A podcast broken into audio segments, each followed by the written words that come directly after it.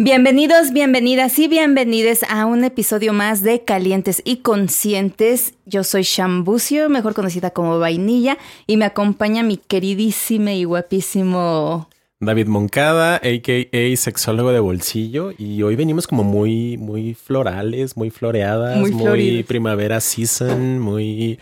Atrápame, por favor. ya se siente lo, lo calientito, ¿no?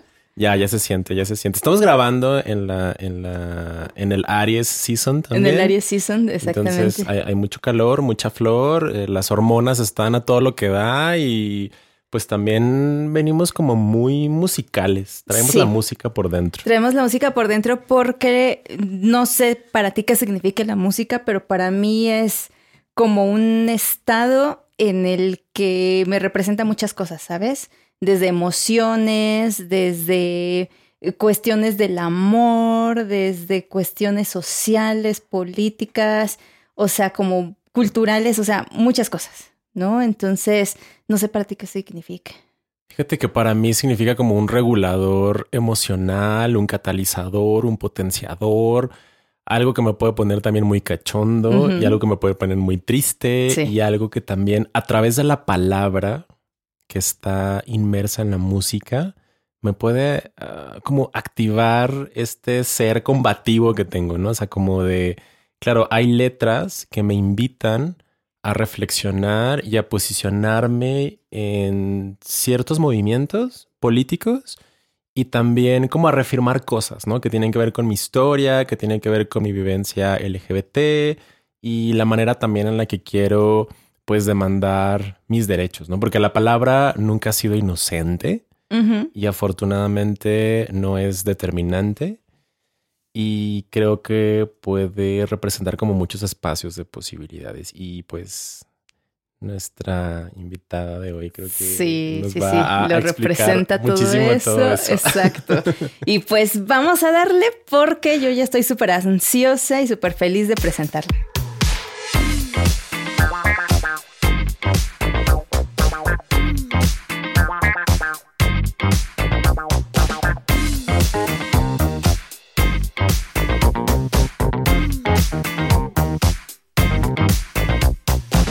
Pues bueno, aquí estamos súper emocionados y emocionadas porque tenemos nada más ni nada menos a mi querida René Ghost. René es cantante y compositora de neofolclor, crecida en ambos lados de la frontera de Nogales, Sonora y Nogales, Arizona. Escribe canciones con el objetivo de generar conciencia social acerca de temas como la migración, la equidad de género, la diversidad LGBTQ. Fusiona estéticas pop con géneros regionales mexicanos para dar representación a minorías sociales. René se ha presentado en muchos países y ha compartido carteles con artistas de la talla de Natalia Lafourcade, Mon Laferte, Carlos Vives, entre otros. Y así es, un gustazo tenerte, mi querida René, hoy acá con nosotros. Hola, René. Hola, estoy muy contenta por la invitación. Este, me va a encantar que platiquemos de todos los dimes y diretes de las diversas formas de, vivir el amor, los afectos, la música, los movimientos sociales y bueno, lo que venga. Como bien decían, mi nombre es René Ghost y soy cantautora, me encanta la música, es mi vida y es mi manera de expresar quién yo soy y el mundo que veo y el mundo que quiero ver. Qué bonito. Oye, René, yo también soy de la frontera, yo soy de Ciudad Juárez. Ay, ya choca. ¿A poco? Fíjate que yo siempre digo que la identidad fronteriza es muy específica y tengo una amiga que se llama Diana Gameros, que es de Ciudad Juárez, Chihuahua, que es genia, cantautora también. Y nos hicimos mejores amigas, o sea, de lo juro, suena exagerado, pero la primera vez que tocamos juntas en el 2018, nos juntaron para un concierto en el Lincoln Center y más nunca nos volvimos a separar. O sea, nos hicimos íntimas desde la noche que se quedó en mi casa, hicimos gira juntas, o sea, en fin, mm, tengo mucho cariño por la gente de la frontera. Qué gusto saber que, también somos de ahí. y sí, estoy totalmente de acuerdo contigo con esto que dices que la franja fronteriza tiene em, como estos detalles culturales que son muy, muy, muy propios, muy específicos. Y sabes, es algo que también percibo en tu música. O sea, como que sí, sí te veo, sí te, sí te leo norteña en la sí música. Sí te leo norteña. sí se alcanza a notar.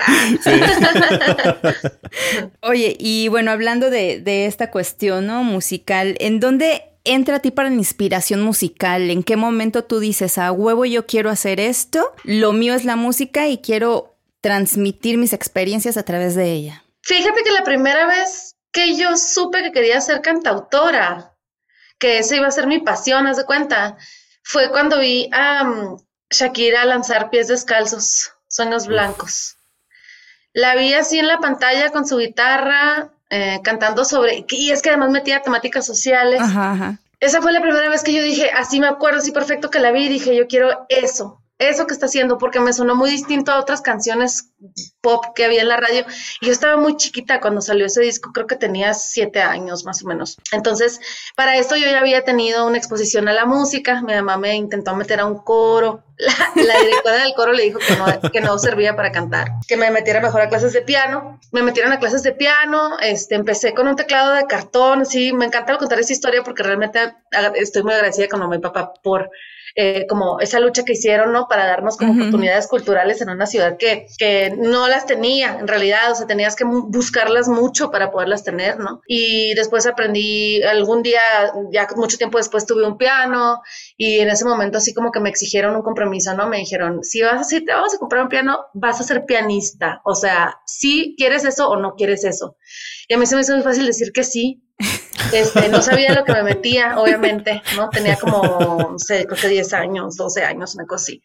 Y, y, me obligaron a estudiar, tenía un maestro particular. A los 14 dije, no quiero más ver el piano en mi vida, porque era como muy estresante tanta disciplina para mí en ese tiempo, porque aparte tenía como puros dieces en la escuela y aparte en la tarde estudiaba piano. A los 14 me empecé a hacer como más rebelde y dije, quiero tocar guitarra. Entonces cambié el piano por la guitarra, pero ya tenía yo todo un conocimiento musical que me ayudó a prácticamente yo sola aprender la guitarra, ¿no? O sea, aprendí como qué notas tenía, qué notas tenía cada cuerda y de ahí me puse a sacar los acordes y justamente saqué las canciones de Shakira.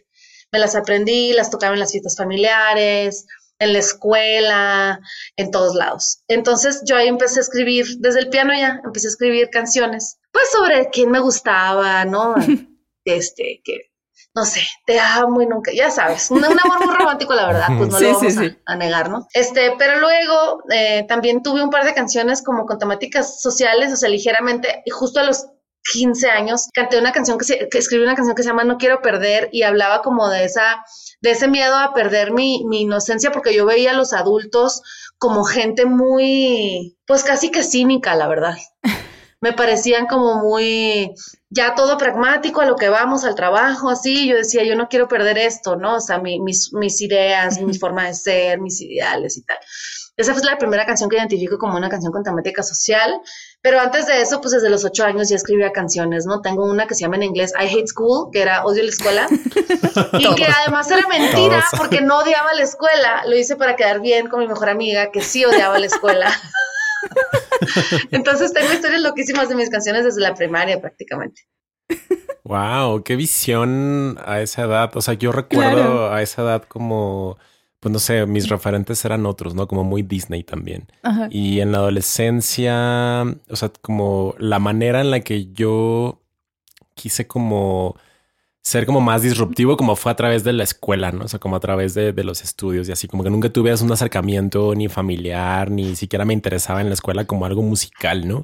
Y ahorita que lo nombras desde este referente como Shakira, desde cómo escribes tus propias letras y de cómo a partir de ahí haces, bueno, no sé, yo lo veo como estas pequeñas luchas sociales, internas, revolucionarias, no sé cómo ha sido tu historia, pues, o sea, y cuando hablabas ahorita como de escribir desde el amor romántico, no sé si era un amor romántico heteronormado entonces, o ya ahí había como ciertos tintes acá medio disruptivos en cuanto a la, en cuanto a tu, en cuanto a tu sexualidad adolescente. Fíjate que la primera vez que yo supe 100%, pero así lo que se dice ya, o sea, soy lencha, o sea, obviamente en el momento no lo decía soy lencha, pero pensaba, soy bisexual, porque además sí, me identifico como bisexual. Fue a los 14 porque me crocheé durísimo, durísimo, durísimo, durísimo con una morrita ahí que era, pues estaba en el círculo familiar, amiga de unos tíos, es una cosa así medio lejana, pero no tanto, o sea, le alcanzaba a ver bastante. Y yo decía, wow, o sea, esto que me está pasando, yo lo identifiqué muy claro por igual a otro, un sentimiento hacia otros niños que me habían gustado en el pasado, ¿no? Este, sí tuve mis noviecitos a los 11, tuve mi primer beso, que hoy lo identifico como algo horrible porque el tipo me acorraló. o sea, Sí, como que eso era normal, ¿no? Como que en nuestra concepción de la, justo lo heteronormado, lo heteronormado, que un morro se te eche encima y tú quedes contra la pared acorralada, es como, o sea, ¿no? Genial, mi primer beso. Luego ya, luego ya te digo, a los 14 tuve mi primer crush y yo ahí, en esa edad, justo acababa de levantar la guitarra. La primera canción que yo escribí en guitarra, es impresionante la verdad la memoria que tengo para las canciones que yo misma he escrito. Este, se llamaba Mi Alma porque la morra que me gustaba se llamaba Alma. Creo que es la primera vez que digo su nombre en una entrevista. Órale. Órale. Este, entonces yo sabía Saludos, que. Saludos, Alma. Saludos, Almita. Este, súper casada con hijos, o sea, cero que ver. Pero, con vato, pues, súper hetero. Pero lo que sí es que eh, yo, yo sabía que decir mi alma en una manera de que no se supiera, pues, justo el género, o sea, a quién se la estaba cantando, ¿no? Entonces, eh, si, si bien un amor romántico, ahí empezaba a buscar como jiribilla para contar esas historias. Y luego, a los 16 años, tuve mi primera novia, este, ya full, y empecé poco a poco, pues, a escribir canciones que ya eran, o sea, más, o sea, para morras. Y en un punto, pues, dejé de cambiar los pronombres. Yo creo que, yo creo que tarde, yo creo que ya habiendo salido de la universidad, este, empecé a cambiar los pronombres ya por pronombres femeninos yo creo como a los 23, 22 años tenía yo cuando empecé a cambiar los pronombres, porque tuve un proceso muy rudo de, em, de no aceptación, ¿no? De mi orientación sexual este, por parte de mis personas más allegadas. Entonces sí fue para mí un proceso muy, muy fuerte. Y por eso ahora que ya estoy del otro lado completamente, que soy así súper mega lencha, vocal, que pretendo ser así como embajadora de visibilicemos las lentitudes de la música, es, un, es bastante choqueante pues ese camino, ¿no? Que si bien han sido muchos años, pues también es muy extremo, desde cambiar los pronombres hasta, este, en todos mis videos musicales hay lenchas besándose, ¿no? O sea... Qué rico. Qué rico. qué rico y qué bonito. Fíjate que ahorita, eh, por ejemplo, que completé a René esta anécdota de su primer beso, yo tuve una experiencia casi similar, ¿no? Porque igual me acuerdo que había varios morrillos ahí y en eso, en una banca, me ama, o sea, casi casi que me agarraron para que el morro me diera mi, el beso, ¿no? Y todos, ah, ja, O sea, fue como que en ese momento todos risa y diversión y ya, y le di un beso, pero a mí sí fue como bien traumático, ¿sabes?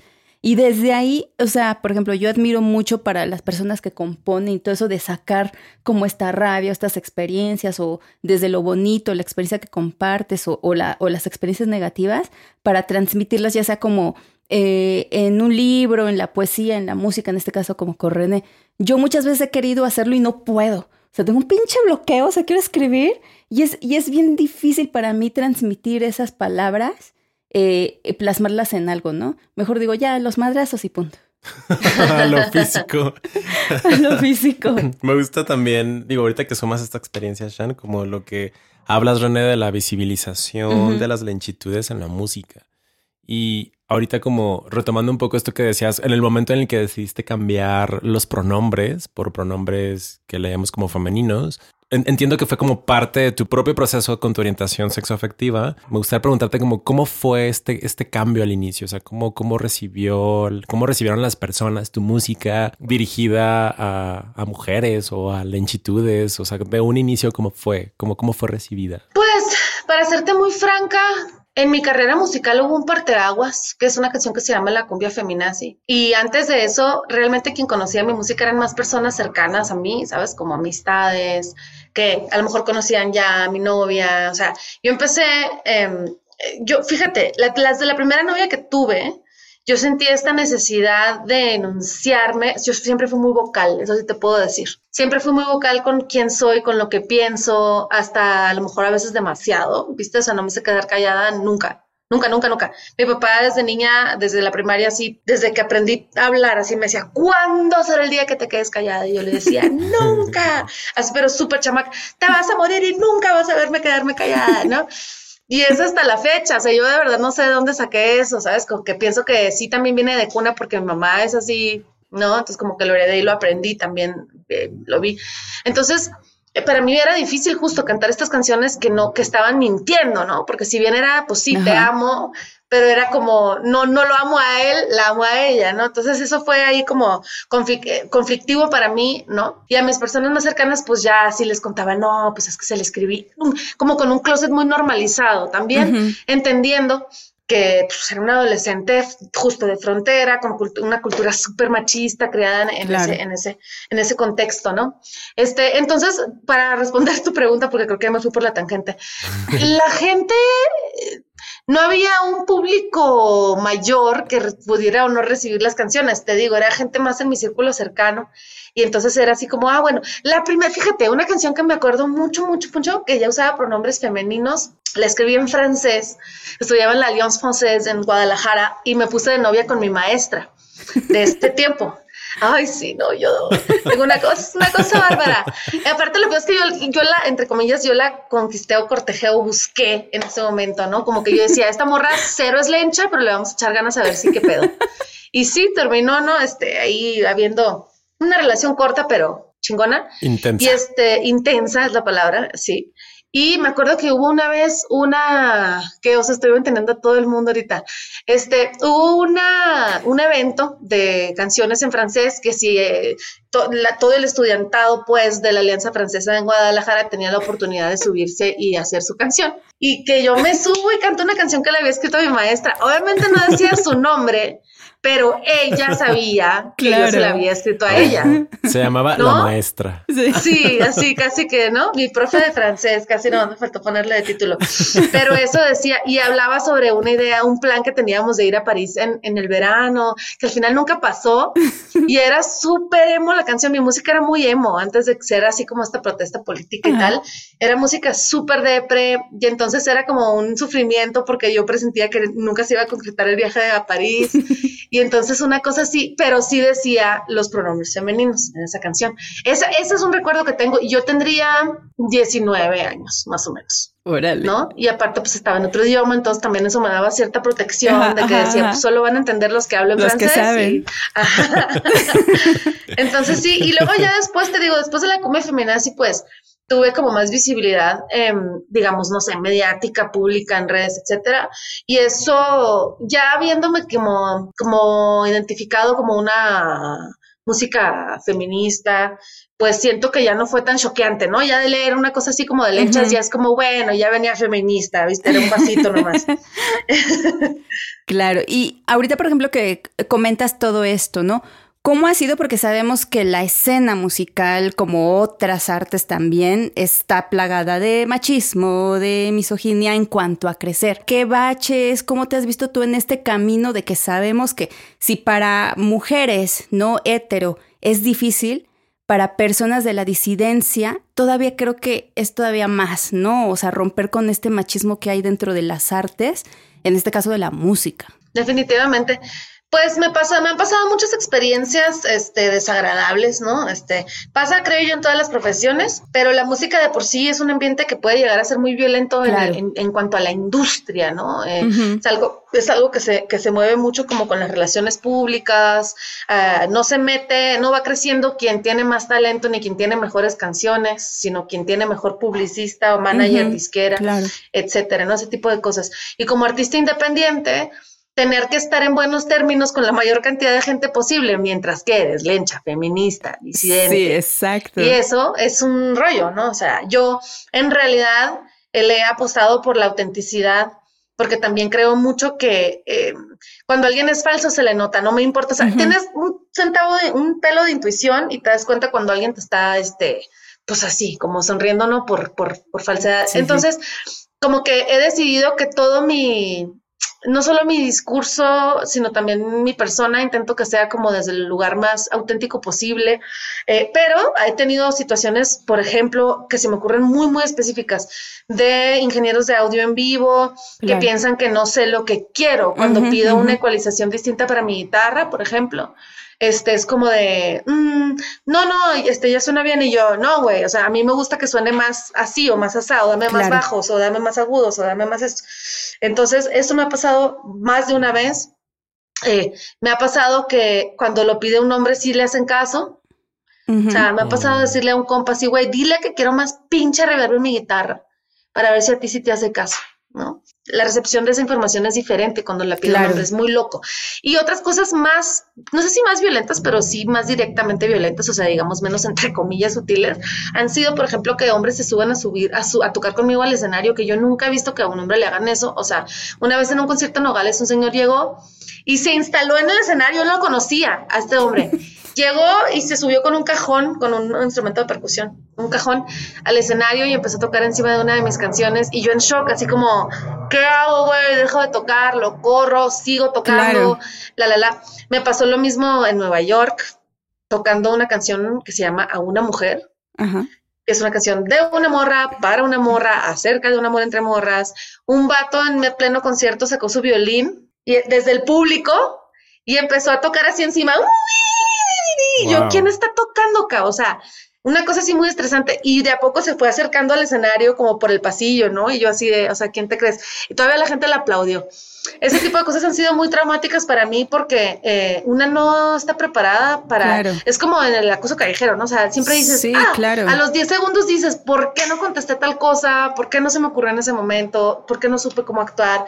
Y por tercera, luego la otra que quiero mencionar que fue muy fuerte fue en una entrevista justo en Ciudad Juárez, en la radio en Ciudad Juárez. Éramos, este, Diana, que te cuento, mi amiga cantautora, eh, un morro que ya ni me acuerdo cómo se llama, y yo. Y éramos, era una, es una tarde de cantautores en la radio en Juárez, y la madre, cada quien nos va a cantar una canción. Entonces el güey empieza y, ya canta su canción, y luego sigo yo y toco Querida Muerte, que es una canción acerca de la violencia callejera y la violencia de género y el, y el acoso callejero y el feminicidio y todo esto. Y el güey empieza a hacer como solos de guitarra encima de la canción, pero en, o sea, en toda la canción, así, mientras yo cantaba, yo de que si observas desde afuera, no, no, no,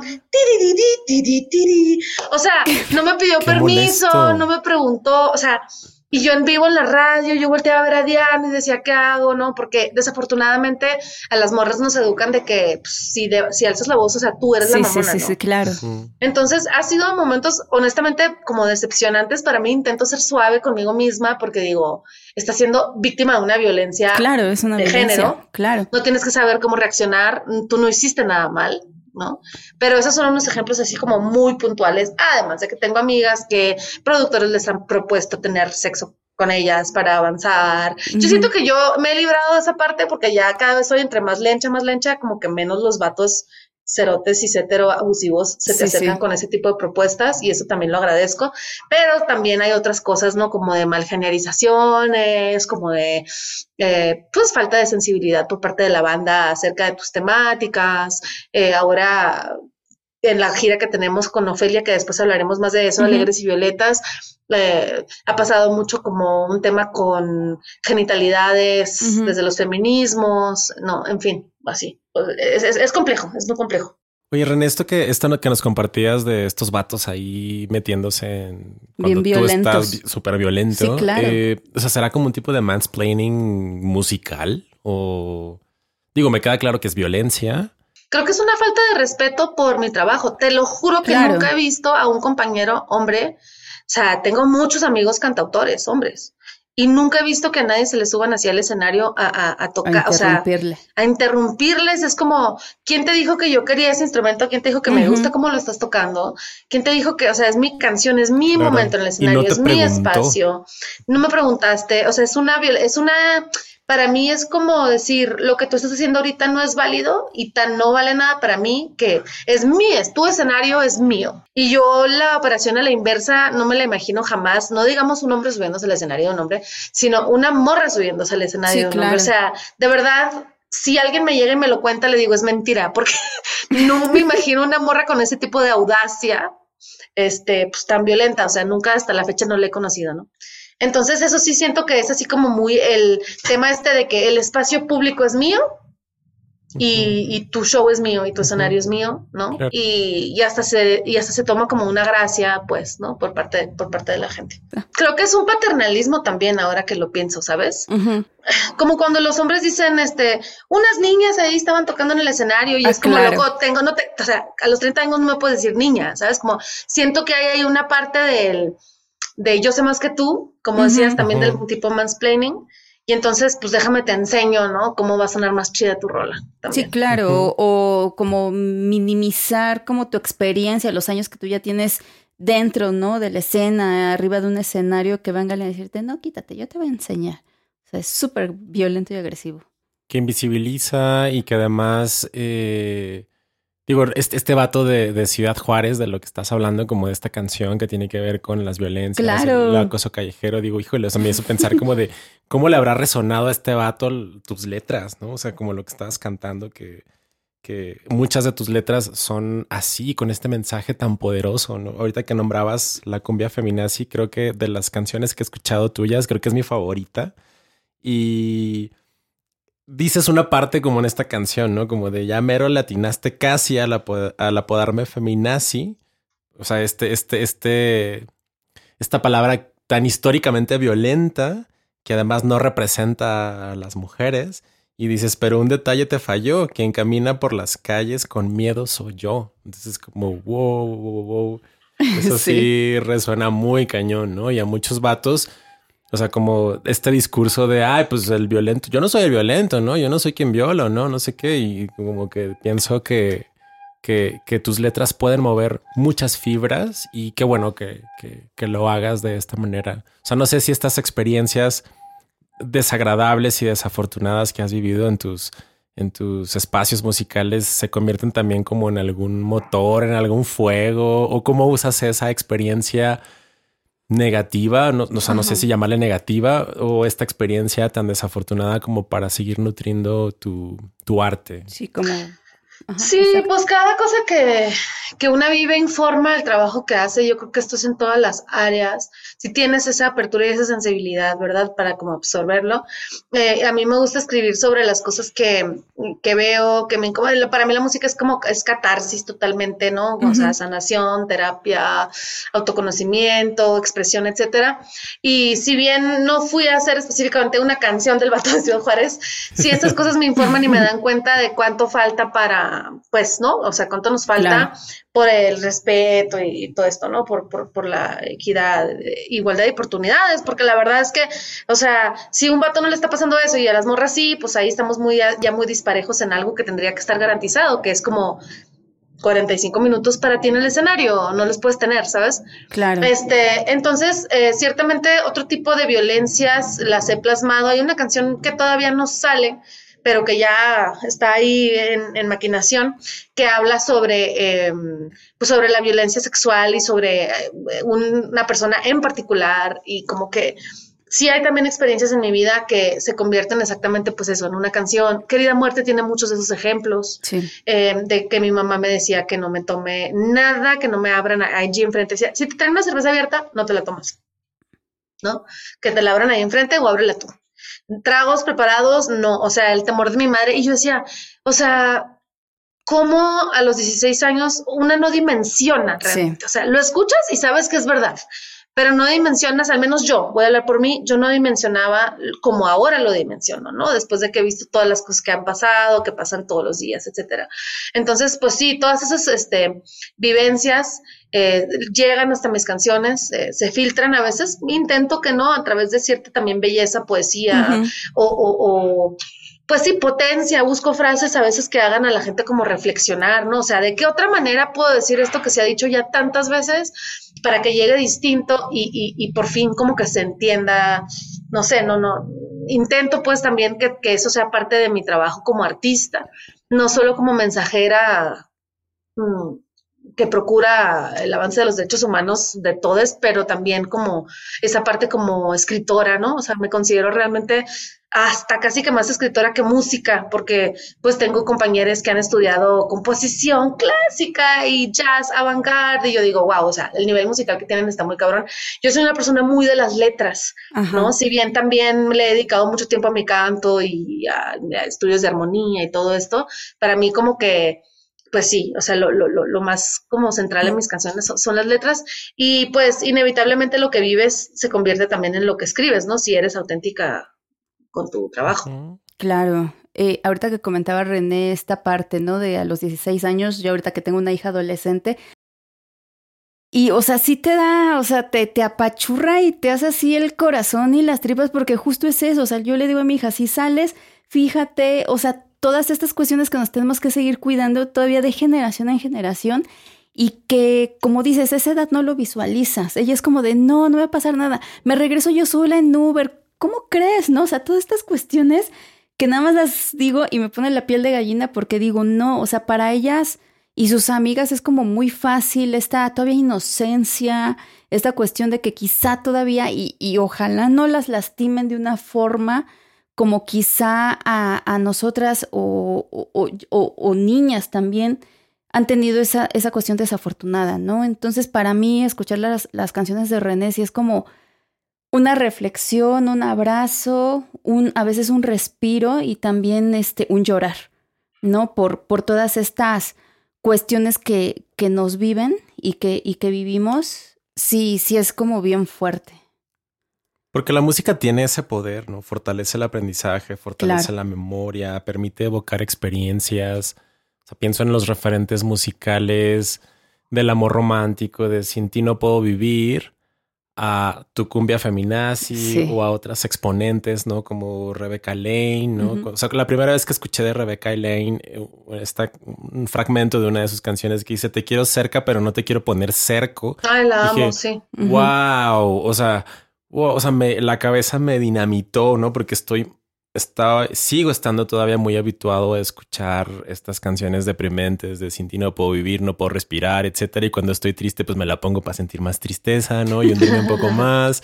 Y es como, hay muchas letras como las tuyas, René, que entiendo que pueden ser como muy rasposas, como muy directas para algunas personas, muy incómodas incluso, y que no son más que el reflejo de nuestra sociedad y es pues una narrativa y un manifiesto político y creo que también es una educación en sexualidad. O sea, creo, al menos desde cómo yo recibo tu música, o sea, creo que también es una forma de contribuir a la, a la educación integral en sexualidades para todos, todas y todes. O sea, atraviesa muchos lugares, o sea, nos atraviesa desde lo corporal, desde lo emocional. Y, qué bonito, o sea, me gusta mucho que, que, que tengas un proyecto como este, tan vivencial, tan vocal, tan tú, que seguramente toca, toca, toca muchas almas. Sí. Yo siento que es muy necesario, o sea, cuando algo nos incomoda es porque hay algo ahí que aprender. Sí, claro. Total. Entonces, em, a mí sí me gusta retar a la gente. Mm, hace poco platicaba la historia de que ah, hay gente que sí se ha salido de mis conciertos y claro, en su momento es como desconcertante, pero luego también digo, les llegó. Claro. ¿Cómo lo aceptaron? Es ya, o no, o no aceptaron, o no procesaron, o lo que sea, es otra cosa. Pero que les incomodó porque había algo ahí que, que, que, que no estaban listas o listas para escuchar. me acuerdo mucho de un evento en específico en McAllen, en Texas, donde toqué una canción que se llama El Vals de Doña Teresita, que es una canción que escribí ya hace varios años, creo que ahí para la par de la combi feminaz en el 2015 y la lancé solamente en las copias físicas de mi disco por motivos de relaciones públicas. Estaba sacando una película al mismo tiempo con Disney compuse para Disney. Y esta canción hace una mención al final. Es la, es la historia de una viejita que está sufriendo mucho en la iglesia porque su hija es lencha y no quiere que se entere el marido. Así como, güey, si mi marido se entera, es que un bronco norteño es capaz de cualquier cosa. Y pues él tenía ilusión de que, de llevar al altar del brazo de blanco y, confiársela a un hombre que fuera bien hombre, feo, fuerte y formal. Y está repitiendo todas estas cosas así como muy típicas. O sea, es una sátira, pues, para ponerla en pocas palabras. Es una sátira, me estoy burlando de estas personas hiper religiosas y el coro dice, amor de dos mujeres no es amor en que te hemos fallado, Señor mío, y no sé qué. Y le estaba cantando en Juárez, eh, perdón, en Coso, en McAllen, y se salió es, dos señoras así mayores, como en sus setentas, yo creo, las diez. Después del primer coro se salieron porque aparte digo ahí que tres golpes de pecho y que cinco rosarios y sentía que el infierno le estaba alcanzando. O sea, es así como cuchillito de palo. Y o tal vez eran pareja ellas. Ah. También podría ser, también podría ser. Este, no, no sería mala teoría, la verdad, porque pues ya ves, ¿no? De todo, las tías que nunca se casaron. Claro, claro. ¿no? pero muy fuerte, ¿no? Cuando pasan esas cosas. Y yo siento, fíjate que no me, no me agüito, al contrario, digo yo, pues, o sea, sí está teniendo poder, ¿no? y, y, así como hay personas que pues, no lo alcanzan a tolerar, hay personas que también es lo que necesitamos, ¿sabes? Un espacio seguro, porque eh, hablamos mucho de esto eh, con, Ofelia. Eh, decimos, ¿por qué las historias del hombre blanco cis hetero son lo universal?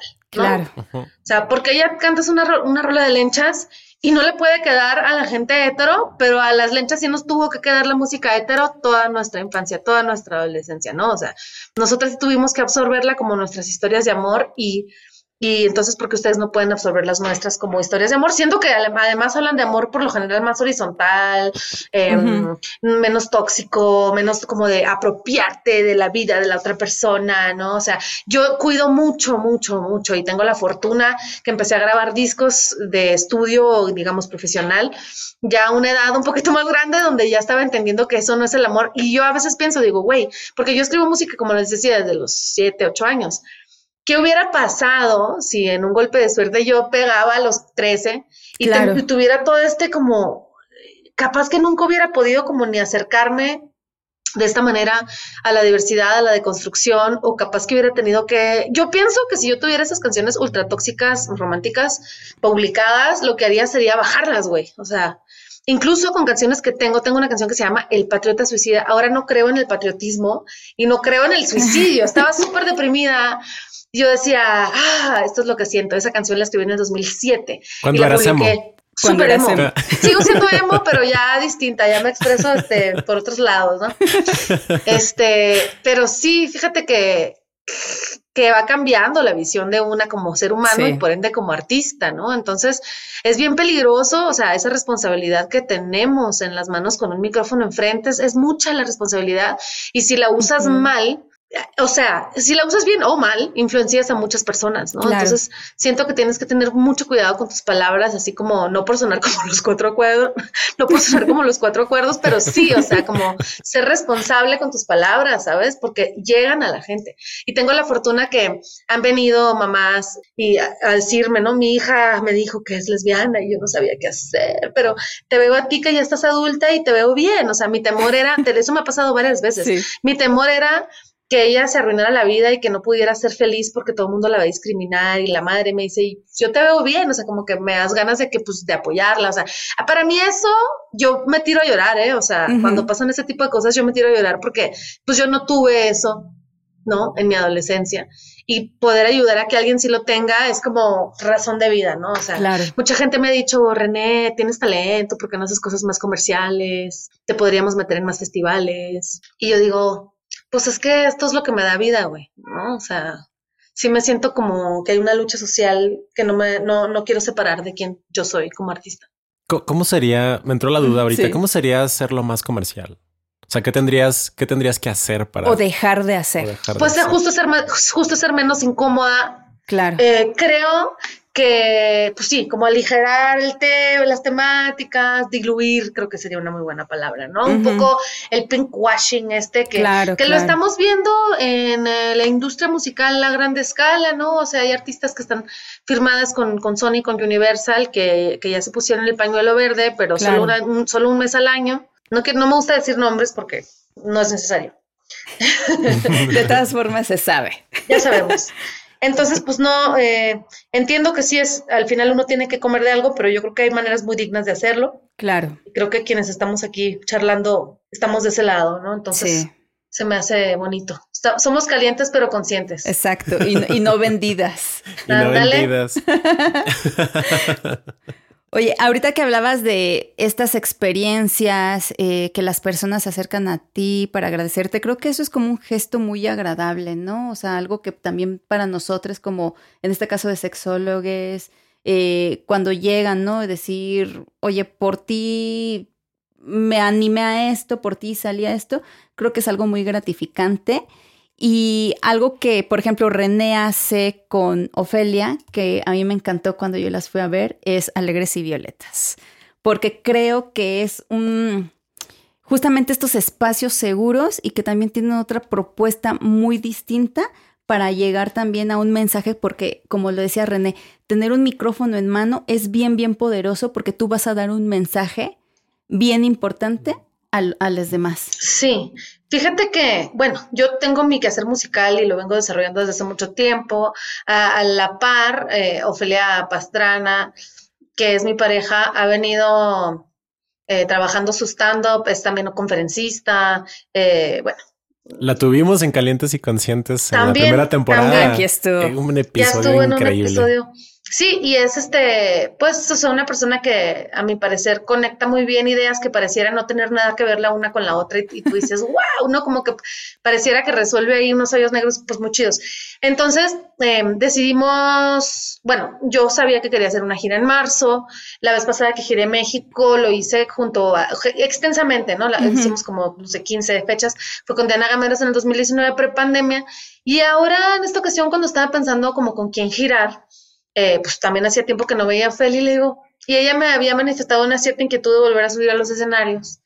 Y le digo, ¿y si hacemos un combo de, ya como tirando todas las convenciones por la ventana, y si hacemos un combo de stand-up y música, pero o sea, pues yo música, tú stand-up, pero con un mensaje común, y lo, y lo entretejemos, pues que no sea tú media hora y luego yo media hora y que sean como dos shows completamente separados, sino que con tus eh, pues comedia vayas hilando eh, entre una canción y otra.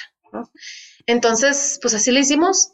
Eh, hemos tocado ya varias fechas y eh, pues nada, ha sido una respuesta súper bonita. Esto, tenemos dos sold outs ya en la Ciudad de México, así que vamos por el tercero. y, y, estamos muy felices de la recepción que hemos tenido. No se sabe nunca cómo te va a ir en ciertas ciudades por lo mismo, porque estamos promoviendo un transfeminismo queer. Fuimos hermosillos, o sea, en el norte nos fue maravilloso, estuvimos en Monterrey, fuimos a un pueblo en, Veracruz que se llama Coatepec, que está pegadito a Jalapa. Nos fue increíble también una de las fechas con más boletos vendidos. O sea, ha sido como una sorpresa muy bonita encontrar a las resistencias locales del país. Estuvimos esta semana estuvimos en Querétaro y la gente nos decía, gracias por mirar el mapa y venir a Querétaro. Nadie viene a Querétaro. Todo el mundo piensa que somos demasiado mochos y la fregada y les necesitamos, ¿no? O sea, de igual manera Puebla, que dicen, es que Puebla tiene una iglesia en cada esquina. Nos fue, eh, o sea, de las noches más lindas que tenemos, hemos tenido en el tour han sido la, la de Puebla. Entonces, nos damos cuenta que eh, estamos ahí resistiendo en cada rincón, ¿verdad? Y nos faltan más rincones eh, por, por, visitar, pero pues sí, eh, nada, invitar a la gente a, pasar a alegresyvioletas.com y informarse más acerca del trabajo que hace Ofelia, que es arroba of course o p h c o u r s e en todas las redes, y el mío, que soy Renegos, que es arroba Renegos, se escribe R-E-N-E-E-G-O-U-S-T. Sí, yo les recomiendo muchísimo que cuando estén en su ciudad vayan a verlo, más si son, bueno, parte de la disidencia, ¿no? Sexual. Eh, les va a gustar muchísimo porque esta parte que hacen de hilarlo con la música, las experiencias, el lugar seguro que tengas tú como para poder estar tranquila ahí es, es maravilloso, o sea, es súper bonito. Sabes que la gente que está al lado de ti, en, el asiento de al lado o enfrente o atrás, también son claro. o transfeministas o lentitudes o abiertas a, como mínimo, ¿no? También, o sea, morros gays, Este, mucha bandita trans, queer, o sea, eh, estás como con tu familia. Exacto. Sí. Estás como con tu familia, eso. Entonces, como que no hay, me van a ver feo o me voy a sentir incómoda y no voy a ser yo, ¿sabes? Entonces creo que son estos espacios seguros y como decía René, o sea, en lugares como Querétaro, Puebla, o sea, que son súper muchos, encontrar espacios que la gente diga, oye, aquí me siento bien chingón, qué bonito poder ser yo y, y poder ver una propuesta tan agradable y tan bonita y tan sensible, es como de wow, o sea, qué bueno. Y sobre todo fuera de la Ciudad de México, ahorita que hablabas de la experiencia de Querétaro, o sea, pensé como, ay, sí, claro, como descentralizar el activismo, ¿no? O sea, de alguna manera, pues, porque como que todo este tipo de activismo, o sea, se puede pensar que solamente sucede en la Ciudad de México, que sí sucede en la mayoría, pero es como, güey, o sea, estamos en lugares en donde, por ejemplo, pues sí, Querétaro y Guanajuato son hoy por hoy siguen siendo como la cuna del, la cuna del, Frente Nacional por la Frente Nacional por la Familia, quien tiene más restricciones en aborto, eh, quienes se dicen más católicos y católicas y que y recibir eso es como me imagino que ha de ser como bastante gratificante y como que le da, no sé si, o sea, me imagino que también le da fuerza a tu trabajo, a tu música, a tu mensaje y que pueda llegar a más personas. Gracias por eso también, ¿no? Como de decidir expandir el mensaje hacia otras personas. O sea, creo claro, no, es un placer para nosotros también, porque nos sorprendemos y aprendemos también de eso. Fíjate que ahora que estuvimos en Querétaro, eh, nos tocamos en un foro que se llama La Casa de la Contracultura. Y fue como que, ¿qué es esto? O sea, qué belleza. Yo que no conocía. Em, vi que tienen una biblioteca, tienen un espacio de tatuajes, tienen una barra, tienen un, este, una galería de artes como multimedia, eh, un espacio para conciertos, eh, ¿no? Y, y, toda la gente que estaba ahí en asistencia, igual, te sentía que era fam, ¿no? O sea, compitas así casi que de inmediato, como que pues, luego luego se ve la vibra, obviamente, apoyan tu, te conocen tus canciones, conocen a Ofelia, apoyan el trabajo. Entonces sí es una manera también de crear comunidad, ¿sabes? O sea, hay una parte de mí que sí lo ve pues como activismo, pero hay otra parte de mí que también dice, eh, esto es para llenar mi corazón también, porque estoy conociendo que en todo el territorio eh, pues, nacional y, y, también por, por, por consecuencia, digamos, en el continente, se podría decir, están estos espacios, nos han hecho creer que no están para hacernos sentir soles, aislados. Y si bien, pues si hay también cierta razón en eso, no estamos soles, ¿sabes? O sea, ahí están esas 70 personas en Guadalajara. Sí, sí, sí. esas, eh, o en Querétaro o en donde sea, que están con esa misma mm, inquietud y, y, pues sí, fuerza dentro de su resistencia, ¿no? Como de sus identidades. Ahí estamos con esta resistencia contra los discursos de odio, ¿no? Y bueno, eh, hablando de la música y lo que escribes, ¿qué otras pasiones tiene René, además de, de eso? Uy, la, música número uno sí, y los discursos sociales también, los movimientos sociales. Pero eh, me gusta mucho la comida, el café, la bebida, todo lo que es lo del, lo del gusto. La la cheve, el vino, me encanta el vino. La carne asada. Me encantan los cócteles, me encanta la carne asada. Desafortunadamente no he llegado a ser este antiespecista todavía. Sí. Una vez le iba a proponer una colaboración a Liliana Felipe y dije, no, güey, ¿a qué estoy jugando, no? Si no me van ni, leer, ni a leer. Este, va a leer sonorense y me va a bloquear. Sí, sí, sí, claro. Este, pero, pero sí me gusta mucho, mucho, mucho, mucho, mucho la comida. Eh, este, fui, bueno, estudié cocina antes de, después de estudiar música, directamente después de estudiar música, estudié cocina, trabajé 11 años en restaurantes de manera profesional en eh, Estados Unidos. Tienes muchas vidas. tengo muchas vidas, fíjate, y las que me faltan. y las que Pero fíjate que eso eh, lo aprendí pues de muy, muy cerca de una chef muy reconocida, muy amorosa, que de hecho me ayudó a transicionar hacia una vida 100% en la música, como que fui su persona que llevaba sus restaurantes en, en Nueva York, ella se llama Alex Reich y su esposo Eder Montero. Tienen restaurantes españoles de distintos tipos, uno de ellos regionales, el otro, bueno, vasco en realidad, y otro como que cuenta la era de la convivencia donde estaban moros, judíos, cristianos en España al mismo Qué interesante. tiempo. Sea, gente muy cerebral, muy, muy chingona, la verdad. Y entonces yo me volví, digamos, su mano derecha en un momento de mi vida en que yo realmente necesitaba que alguien creyera en mí, o sea, como que caí en temas de, pues, de muchos excesos, ¿no? La verdad, en mis veintes como muy jóvenes, 22, 23, y por razones del destino terminé trabajando para ellos y me dijeron, es que tenemos mucho potencial, pero también tenemos que necesitas encauzar, ¿no? O sea, como... y dijeron, no me dijeron, ¿no? O sea, si, tú quieres una oportunidad, pues te podemos enseñar todo lo que sabemos. Y ella, ella me lo dijo, yo ya había comido ahí, yo ya había visto que, wow, o sea, su comida era increíble. Me dijo, si tú quieres hacer algo así como chingón, yo te doy la oportunidad, tú recibe todo mi aprendizaje y obviamente también ella estaba viendo porque su restaurante estuviera en buenas manos y todo. Entonces acepté y me tiré hacia la comida de manera así como que rotunda. Eh, terminamos, eh, terminé abriendo con ella un restaurante que se llama La Vara, ganamos una estrella Michelin. Órale. Eh, o sea, no, o sea, 11 años de mi vida, pues no, no es poco tiempo, ¿no? Claro. Hasta que ya a los 29 años empecé a sentir ahí los 30 y dije, ah, tengo que irme totalmente a la música porque también se me va el, tiempo, ¿no? Y no quería eso y ya me tiré la música.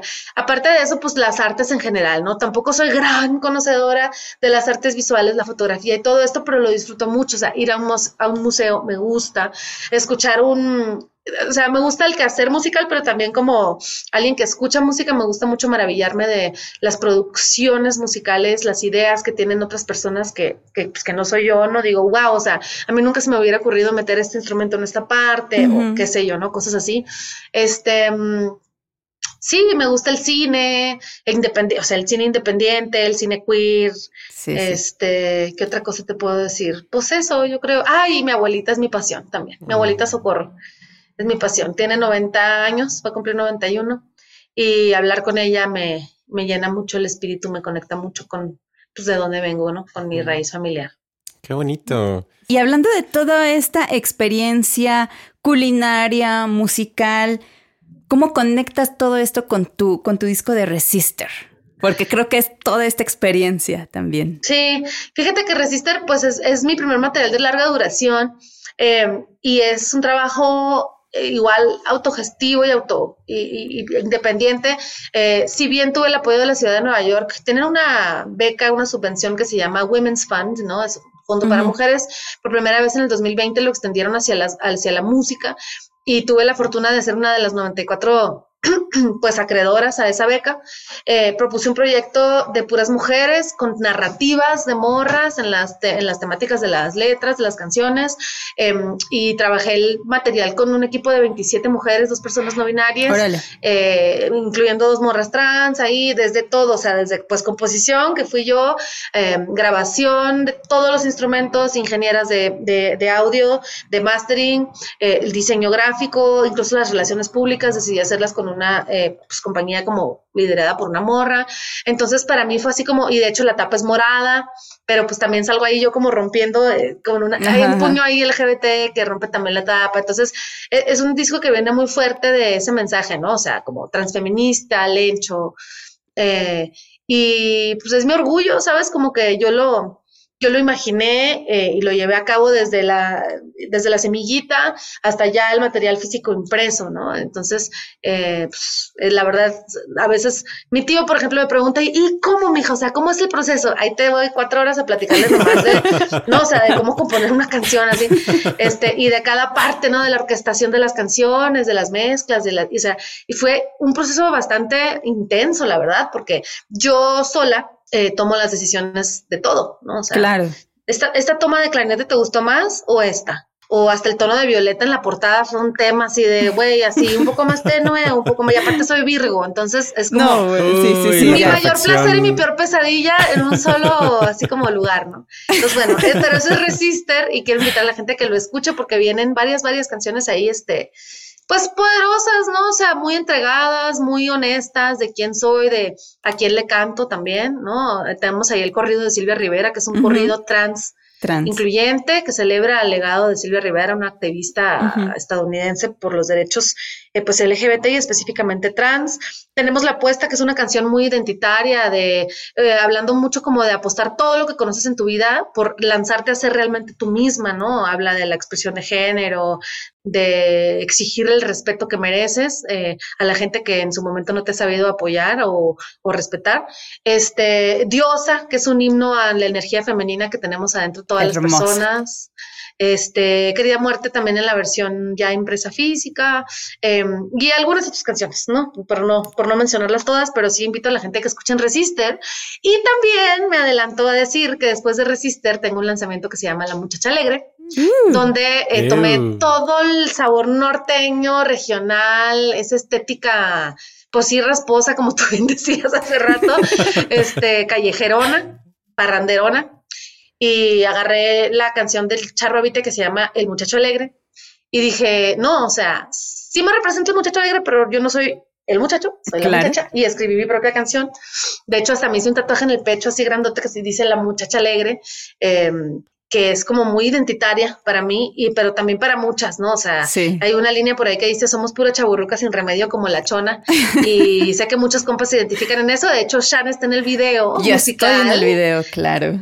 Salimos ahí bailando, dando vueltas ah, norteñas ahí. Echando el mezcal. Qué divertido, qué divertido fue esa grabación, en verdad. Quiero hacer una mención de como esta parte de que tengo tengo una visión pues relativamente nueva como música, que también es la de adueñarme de estos géneros regionales mexicanos que han sido muy misóginos muy homofóbicos, etcétera, como muy machistas, muy patriarcales, y crear en ellos nuevas narrativas, como les contaba hace rato con el corrido de Silvia Rivera, como la puesta en una ranchera, en este caso La Muchacha Alegre, que es eh, un corrido norteño. Eh, medio al estilo casi como que de Chalino, incluso te diría, pero desde el punto de vista de una morra, ¿no? Entonces, eh, pues nada, muy, muy feliz de haber estado aquí con ustedes acompañándoles. Les quiero presentar esta canción que se llama La Muchacha Alegre, para todas las muchachas alegres que escuchan Calientes y Conscientes.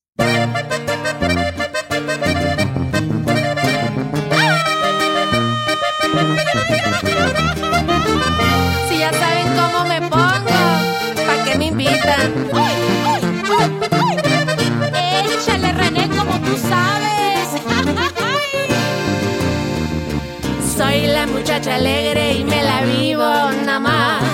Happy cuando el sistema quisiera verme y llorar, yo defiendo lo que creo, a pesar del Estado y el clero.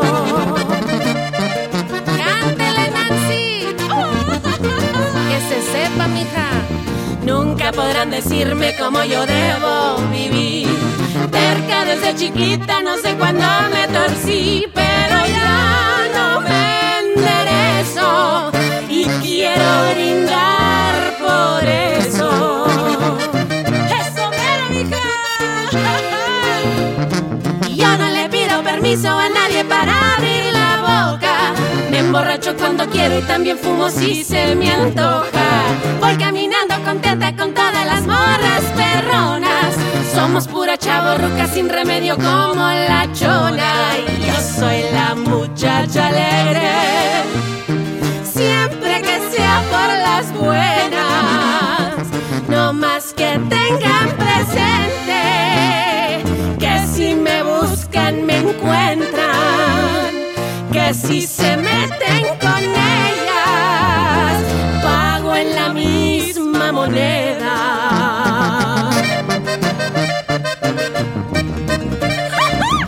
Estaba para todas las muchachas alegres, que cada vez somos más. ¡Eso ¡Que arriba las chonas! ¡Sí, señora! ¡Báilale!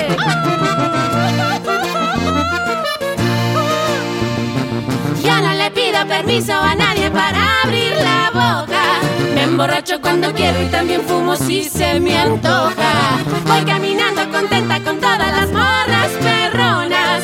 Somos pura chavorruca sin remedio como la chona. Y yo soy la muchacha alegre. Siempre que sea por las buenas. No más que tengan presente que si me buscan me encuentran, con ellas, soy la muchacha violenta.